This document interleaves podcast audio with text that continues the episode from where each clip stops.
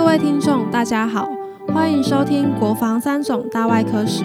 今天我们邀请到的专访来宾，云嘉南校友会会长廖宏斌会长。廖宏斌会长毕业于国防医学院医学系，专心于预防保健咨询、健康检查、预防注射、心理咨询、健保成人健检、家庭医师照护等。究竟廖宏斌会长是如何成为小儿科的成功人士？廖宏斌会长在这条路上感谢的恩师是哪位？他又是如何勉励自己，让自己坚持走下去的呢？让我们继续听下去。我是医科七十九级廖宏斌，国防医学院校友会因家兰分会会长。这次推荐吴明和、张兆龙两位学长参加国防医学院大外科史。啊，今天我们特别请我们云嘉南校友会的会长。啊，这个我们的这个台南新营地区哦，我们这这次请我们的廖宏斌廖会长特别来帮我们介绍一下云嘉南地区他特别推荐的人。那廖宏斌会长他也是我们云嘉南地区校友会的会长，所以这次请他特别来做推荐，也请他做个引言。呃，廖宏斌廖会长，请您帮我们分享一下这次为什么推荐我们这两位。我是医科七九级廖宏斌，国防医学院校友会林嘉南。分会会长，今天我们家呢会推荐两位非常杰出的校学长。第一位是吴明和院长，我认识吴明和院长是在民国九十三年，我担任云林县医师工会理事长的时候，吴明和院长担任成大斗六分院院长，因为业务上的关系，我首先才认识他。那觉得这个学长非常的优秀。那吴院长也在三年后。离开了成大斗六分院，回到成大医院当教授，后来再受聘台南市立医院当院长，目前是台南市立医院的荣誉院长。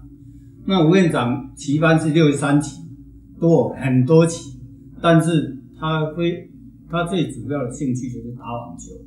到目前为止，他还是驰骋这个网球场上，虽然曾经因为受伤开过刀，但是不减他的英姿。那目前院长在外科方面的领域非常的多，他包括主要是以胸腔外科为主，但是其他的科他都可以开得很好。目前虽然以这么资深的年纪，还是继续在开外科的刀。我的老二儿子曾经在他的手他的科北担任了六个月的小助手，非常谢谢吴院长的栽培。第二位是。张兆龙学长，张兆龙学长职业与心领已经有三十几年的历史。那张兆龙学长也曾经是国防医学院校友总会会长，我也是因为在校友会才认识他的。那张兆龙学长这几十年来做的妇产科，是全国在妇产科界是非常有名的，尤其他的无痛分娩首创台湾。虽然是以国防医学院之资，但是。比台大其他的医院更优秀，这是目前来讲我们非常的尊敬。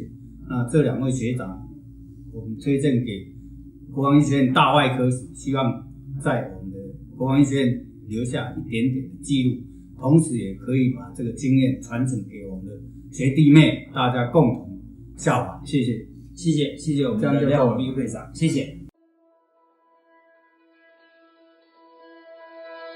感谢今日观众朋友们收听今日的国防三种大外科史。